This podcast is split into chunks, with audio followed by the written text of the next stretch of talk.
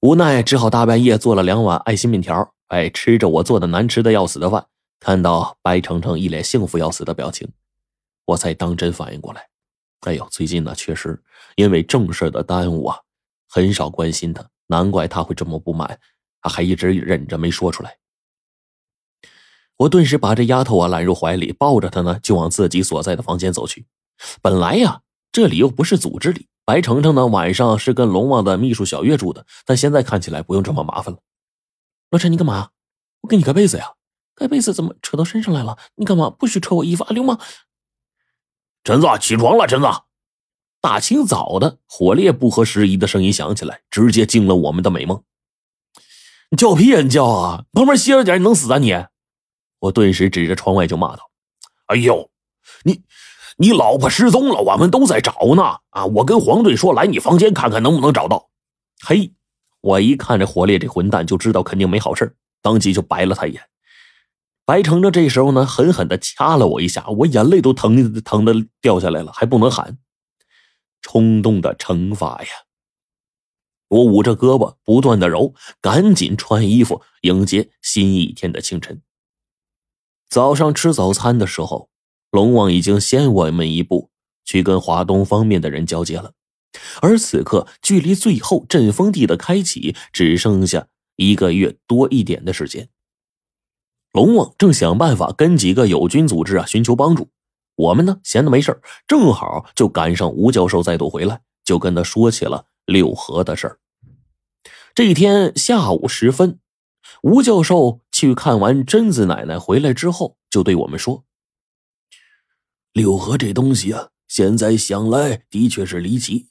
你们找到的两个传说当中，这些东西啊，全都是妖女，而且呢，还都喜欢引诱男人的妖女。正好啊，我以前在进藏寻找某些遗迹考证的时候啊，也曾经在一些喇嘛活佛口里得知了一个故事，似乎是跟男女感情有关。男女感情有关？黄队听了这话，盯着吴教授，等他把这个传说说出来。哎呀，这事情啊，过去二三十年了。我这人呢有一毛病，有时候听到一些东西啊，无论如何都得把这玩意儿记下来，哪怕呀就跟这个这个一个小说似的，也得记下来。时间长了，整理的见闻录啊，足足厚厚的一大本啊。呃，这这个还是上次你们问我推荐书，我想起来之后，在这个见闻录当中翻找，最后找到了这东西。呃，这故事的时间不可靠了，但是按照藏族的说法呢，是在末法时代之后，距离现在怎么说也千年了啊。那是个妖女爱上牧民的故事，只是这牧民小伙家里有妻子了，在最后啊，他跟私妖女私会被妻子发现，然后经这个这个有一个路过的大喇嘛开导啊，幡然悔悟的故事。那不还跟我们之前看到故事差不多吗？火烈耐不住性子了，直接说道。哎呦，小伙子，别急嘛，这可差多了啊！这故事的后续呀，跟你们这个却不一样。这妖女啊，经过大喇嘛教化之后呢，还是跟牧民小伙在一起了，但是而且还最后啊，跟牧民原本妻子啊相处的十分好，这才是故事的结尾。不是，可可这故事结尾对我们来说啥用没有啊？别小看这些传说之类的东西。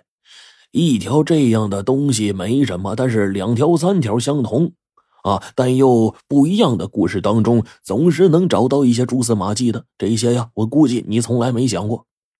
吴教授说到这儿呢，再度对我们说道：“你们现在找到的这些关于六合的传说当中，其中就包含了很多重复点在内，也就是共同点啊。你们仔细找找看。”吴教授这么一说，白程程想了一会儿，然后马上就说。我们现在找到的这些传说当中，都有一个共同的地方，就是传说当中都把六合称作妖女，并且这些东西最后干的事儿呢，往往都是引诱男子，最后被喇嘛活佛发现。对喽，哎呦，这丫头啊，古灵精怪的，还真是一点就透啊！吴教授啊，一边夸着白程程，一边对我们就说：“你们看啊。”这六合引诱男子的事儿是共同发生的。那既然是这样，现在我们寻找的这个六合，是不是也在做着相同的事呢？你是说，黄队这下明白了，可随后白程程就是一叹：“哎呀，现在小三儿遍地，我们怎么找嘛？这简直大海捞针啊！我们就算真能根据这点线索寻找，但也不行啊。”当真不行吗？我让你们买的那两本书当中，关于六合的传说里，其实有很多东西啊，都是可以真正找出线索的。再加上我这个线索，你们如果真正仔细看看书里的描述，对于六合寻找少年轻男子，就会有一个大致轮廓猜想了。我想呢，你们肯定能从那当中找出一些蛛丝马迹。不是能找到什么蛛丝马迹啊？这火烈就不信了，但是，一边的白程程和冰窟窿已经各自拿出了一本书，将之前我们找到的传说全都翻了出来，仔细看当中的正文。这会儿，他们这一看，就发现了一些蛛丝马迹了。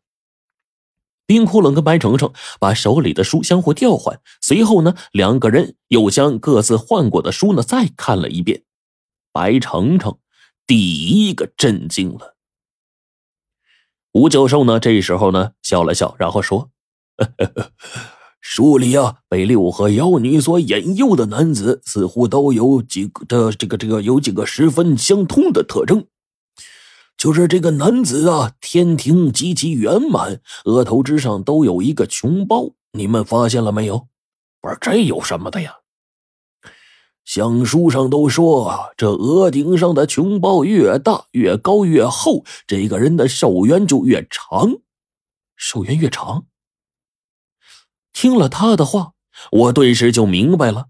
这时候呢，就听吴教授接着说：“那既然是这样，你们只要找到穷包越大的人，肯定就能排查一些东西出来。”那只雷怪在之前被前辈重伤濒死，现在呢，肯定逃不远。